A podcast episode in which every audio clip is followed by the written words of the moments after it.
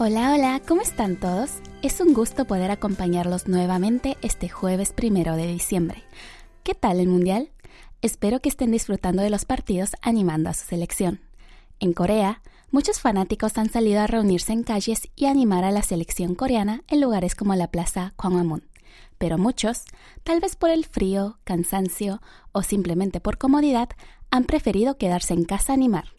¿Y sabe lo que no puede faltar al ver un partido de fútbol en Corea? Sí, los pedidos de comida, en especial de pollo frito y pizza. Es por eso que los días en los que jugó la selección coreana, los restaurantes de pollo frito y pizza y los repartidores de delivery estuvieron más que ocupados. Esto se debe a que el número de pedidos fue más del doble de los días normales. Por eso, Hubo personas que hicieron pedidos desde las 5 de la tarde para recibir la comida a tiempo, aunque el partido comenzaba a las 10 de la noche. Incluso, a falta de repartidores, hubo personas que fueron ellos mismos a recoger la comida. ¿Y en sus países comen algo especial cuando ven un partido? Ya nos contarán después. Sin más preámbulos, abrimos con ánimo el mes de diciembre y las puertas de Corea a diario de hoy con esta canción. Clon nos canta Kuntari Shabara.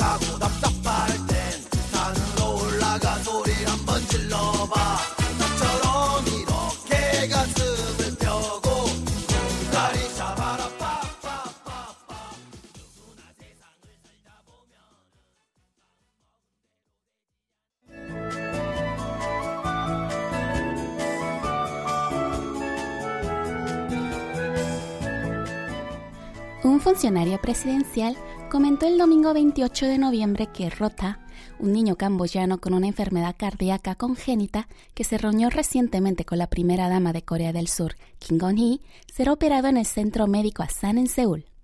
Rota, de 14 años, sufre de una cardiopatía congénita y apareció en los titulares camboyanos por ser la primera persona en Camboya en recibir con éxito un trasplante de corazón en el 2018. Sin embargo, por la situación económica de la familia no pudieron continuar con el seguimiento médico y ahora necesitan más tratamiento para compensar ese lapso. Además, recientemente, el joven se ha estado recuperando de una cirugía cerebral y según reportan, su estado nutricional es deficiente. Kim visitó a Rota a principios de mes en Phnom Penh, capital del país asiático, mientras acompañaba al presidente Yoon Suk-yeol en su viaje a Camboya. Durante la visita, la primera dama alentó a Rota y a su familia y les aseguró que ella buscaría el mejor equipo médico disponible en Corea del Sur para tratar su condición. Para cumplir con su palabra, canceló el itinerario programado y buscó un plan para que el niño camboyano pudiese recibir el tratamiento adecuado.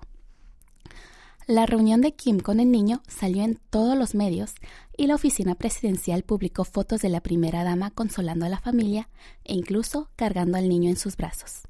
Después de que se dio a conocer públicamente la situación de Rota, miles de personas ofrecieron poner su granito de arena para el tratamiento del joven, y afortunadamente, según fuentes presidenciales, todos los gastos necesarios para el viaje a Corea del Sur y la cirugía ya han sido cubiertos con donaciones. La familia de Rota está contenta con estas noticias. Aunara, el hermano de Rota, comentó que está muy feliz por la visita de Kim y muy agradecido por la ayuda para que su hermano pudiese recibir asistencia médica, pues su familia, a pesar de estar muy preocupada por la salud del niño, no puede pagar esos gastos. Sin embargo, también hay críticas que aseguran que las acciones de la primera dama son un simple show. Por ejemplo, un legislador de la oposición calificó la visita de Kim como un intento coreografiado para parecer caritativa. A esto, un legislador del partido gobernante respondió que es mejor una primera dama que visita a aquellos que pasan por situaciones difíciles que una que solo anda paseando.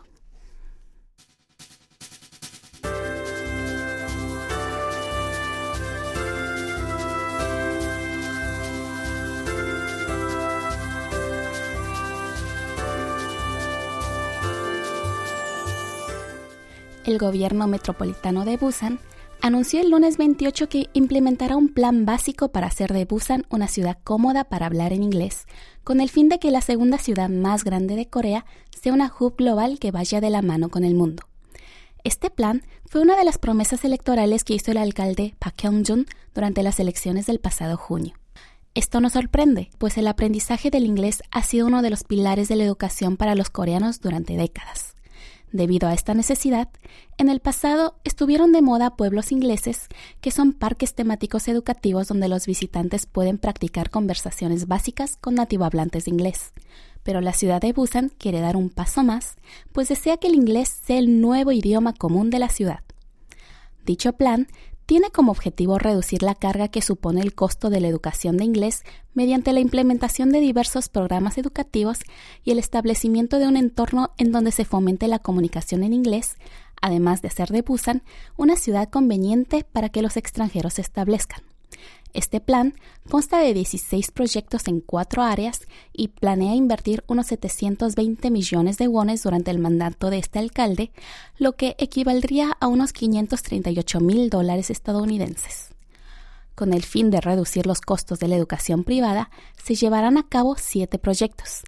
Entre ellos, figuran fortalecer los programas extraescolares, la expansión de la educación en inglés utilizando instalaciones públicas, impartir conferencias en inglés en las empresas, etc. Y para mejorar el entorno de asentamiento para extranjeros, prevén revisar los textos en inglés de las instalaciones públicas, la expansión de los servicios de consulta ante posibles inconvenientes, ampliar las oportunidades de pasantías para estudiantes extranjeros y sesiones informativas de trabajo, entre otros. Busan también piensa fortalecer la competencia de inglés en el sector público. A este fin, el gobierno de la ciudad desea establecer un plan para apoyar la educación en inglés para expandir los servicios administrativos en dicho idioma, capacitando o destinando a personales que hablen inglés en instituciones públicas. El gobierno recopilará continuamente las opiniones de los ciudadanos a través de un grupo asesor compuesto por ciudadanos nacionales y extranjeros. Esto es para crear una ciudad cómoda para hablar inglés junto con los ciudadanos. El alcalde de Busan, Park Hyung-jun, expresó que la meta es que se pueda acceder a una buena educación de inglés en cualquier lugar de la ciudad y lograr que Busan sea un lugar en donde los extranjeros puedan trabajar, disfrutar y comunicarse fácilmente. Hagamos una pausa musical para alegrar un poco el día. Les ofrecemos la canción Yo te quiero de SES.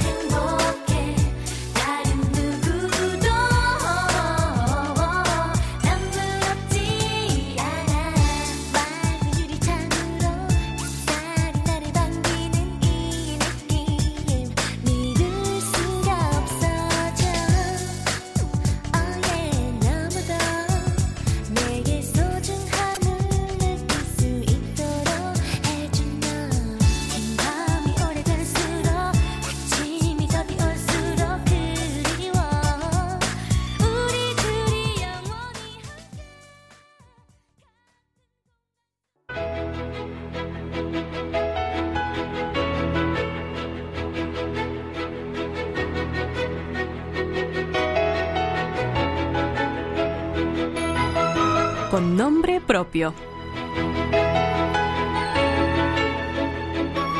tal amigos? Les saluda Isabel Wack en otra entrega de Con nombre propio, donde les presentamos ilustres personajes de la sociedad surcoreana. Hoy hablaremos de Im Yun Chan, la nueva promesa del piano de Corea.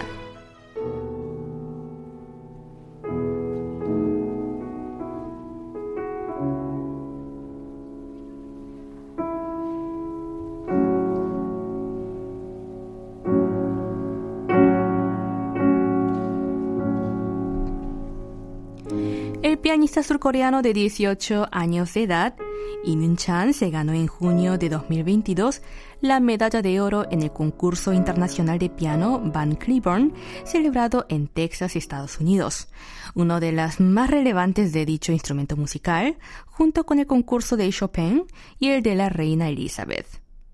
Así se convirtió en el ganador más joven en los 60 años de historia de tan prestigioso concurso, tras una interpretación deslumbrante y mágica que no solo asombró al público presente, sino a toda la audiencia internacional.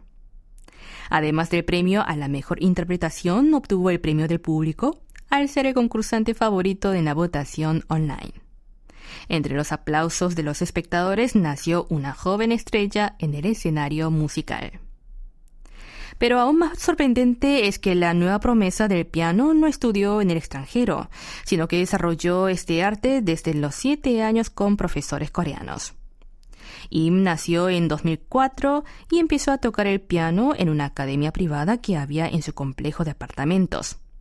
Hizo su debut en el concierto para talentos de Kumo en 2015 y posteriormente en 2017 ingresó a la Universidad Nacional de Artes de Corea del Sur, donde conoció a su maestro y actual mentor, Son Min-soo. Un año después, con tan solo 14 años, captó la atención internacional al lograr el segundo puesto en el concurso internacional de piano para jóvenes artistas de Cleveland y el tercer premio en el concurso internacional Cooper. Al año siguiente, en 2019, se convirtió en el pianista más joven en ganar el primer puesto y dos premios especiales en el concurso internacional Unisang, celebrado en la ciudad surcoreana de Dongyong.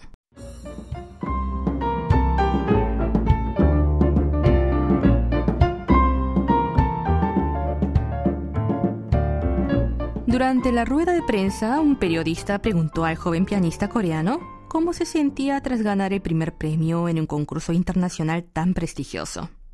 Im respondió que pese al premio, nada había cambiado para él, pues ganar una competencia no implicaba una mejoría en sus habilidades musicales y enfatizó que seguiría practicando más. Agregó que su sueño era vivir en contacto con la naturaleza en una montaña y tocar el piano, mostrando una actitud humilde al enfocarse en mejorar su arte más que alcanzar fama internacional.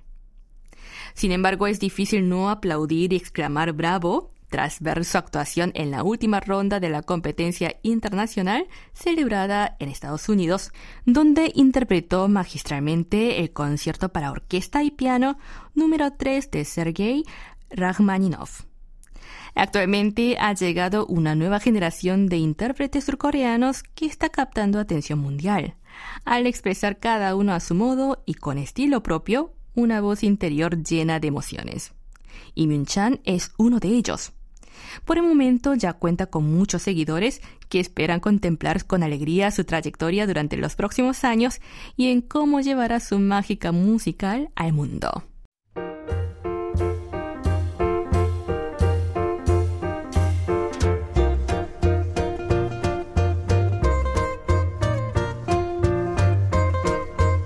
Hasta aquí escucharon con nombre propio en la conducción de Isabel Watt. Gracias por sintonizarnos.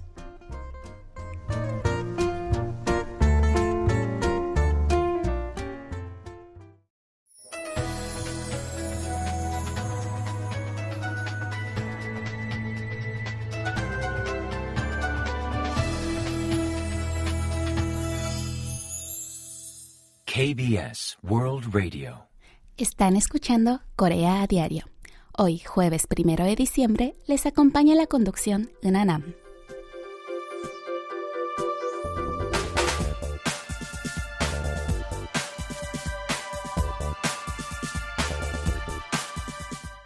Según una encuesta del Instituto de Investigación de Corea para la Educación y Formación Profesional sobre ética laboral y vocacional de los coreanos, para el promedio de los surcoreanos, los aspectos más importantes de la vida son la familia, el trabajo y el ocio por este orden. Esto no es sorpresa, pues tradicionalmente el rol de la familia y el trabajo ha sido considerado como algo primordial en la vida de los coreanos. Sin embargo, en el caso de la generación MZ, eso está cambiando y también se refleja en esta encuesta, pues considera más importante el ocio que el trabajo. En la encuesta se preguntó a cinco grupos etarios, aquellos en sus 20, 30, 40, 50 y 60, el orden de importancia que en su vida tenían el ocio, la familia, el trabajo, los estudios o la habilidad vocacional, las actividades sociales y las actividades religiosas. Curiosamente, las personas en sus 40 hasta los 60 mencionaron exactamente las mismas prioridades de 1 al 6. La familia, el trabajo y el ocio ocuparon del primer al tercer puesto. A su vez, el cuarto, quinto y sexto puesto reflejaron las mismas en todos los grupos etarios, siguiendo el orden de estudios o habilidad vocacional, actividades sociales y actividades religiosas. En cambio, la prioridad de aquellos en sus 20 fue ocio, familia y trabajo, mientras que las personas en su treintena cambiaron por familia, ocio y trabajo. Aunque el orden cambió un poco, está claro que, a diferencia de la generación anterior, los jóvenes consideran más importante los aspectos de su vida privada que el trabajo. Además, la generación MZ ya no cree en el trabajo de por vida, sino que está más abierta a aceptar nuevas oportunidades laborales que la generación de los baby boomers o la generación X, quienes buscaban un trabajo en donde permanecer hasta jubilarse. Además, la generación más joven no le da tanta importancia a la sensación de logro o satisfacción laboral, sino a las mejoras inmediatas y visibles como promociones y aumentos salariales. Los investigadores afirman que esta nueva generación, a diferencia de otras, tiene una percepción flexible, y eso es lo que les permite seguir en búsqueda de un trabajo que puedan hacer bien y no sentirse obligados a mantener el mismo trabajo de por vida. Teniendo en cuenta esto, predijeron que esa elevada predisposición a cambiar de trabajo puede modificar las tendencias sociales y el ambiente profesional.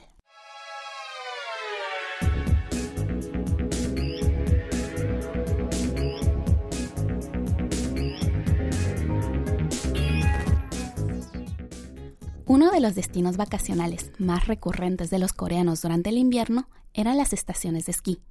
Pero al parecer, la popularidad del esquí ha ido en descenso en Corea y ahora los coreanos buscan disfrutar del invierno realizando otras actividades. Por eso, las estaciones de esquí están buscando formas innovadoras para atraer de vuelta a los clientes. Según la Asociación de Gestión de Estaciones de Esquí en Corea, el número de usuarios de las estaciones ha venido en constante descenso durante la temporada 2011-12 los usuarios de estaciones de esquí, que alcanzaron unos 6,86 millones en la temporada 11-12, se redujeron a 3,76 millones en la temporada 19-20. Y después de la pandemia, en la temporada 2021, disminuyeron aún más de la mitad, registrando solo unos 1,45 millones de visitantes. Al parecer, esto se debe principalmente a la disminución de las nevadas debido al cambio climático, la mayor demanda de viajes al extranjero y la diversificación del ocio. Sin embargo, en la temporada 21-22, el número de usuarios repuntó a 3,82 millones por primera vez en mucho tiempo. Al respecto, la posición predominante del sector es que fue una demanda sorpresa debido a la flexibilización de las normas de distanciamiento social de Corea gracias a la mejora de la situación del coronavirus en el país. A eso se sumó que no era fácil realizar viajes al extranjero debido a las restricciones de ingreso. Las estaciones de esquí no piensan desaprovechar esta oportunidad y están buscando novedosas formas para atraer de vuelta a los esquiadores. Por ejemplo, Kunjian Resort introdujo tecnología inteligente para promover la recuperación de la demanda. Esta estación de esquí tiene previsto lanzar el primer Mobile Quick Pass, pase rápido móvil, en Corea el 10 de diciembre, el día de su apertura. Este es un servicio que permite a los usuarios utilizar la mayoría de las instalaciones de la estación de esquí con boletos móviles. Estos boletos se pueden reservar y comprar de forma rápida y sencilla a través de la aplicación Kunjian Resort por lo que los esquiadores ya no tendrán que esperar en el frío para comprar y usar los boletos. Otra estación de esquí, Phoenix Pyeongchang, ha lanzado un paquete de esquí y spa en colaboración con BTS. Este paquete incluye un recorrido por los tres edificios de la pensión donde los miembros de BTS se hospedaron durante la filmación de In the Forest Pyeongchang, así como alojamiento en habitaciones exclusivas y obsequios de bienvenida. Además de estos productos innovadores, hay muchos más paquetes que llaman la atención, como descuentos masivos, boletos integrados y más.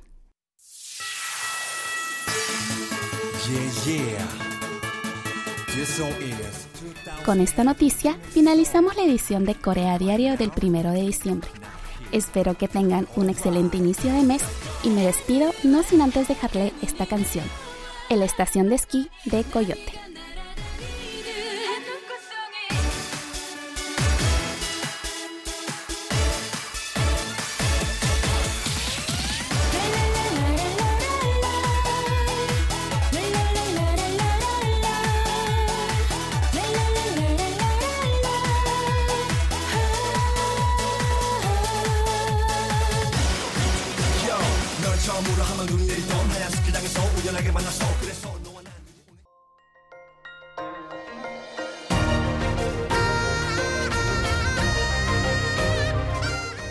Acaban de escuchar el podcast de KBS World Radio. Hay muchos más contenidos en wall.kbs.co.kr barra Spanish. Gracias por seguir en sintonía. KBS World Radio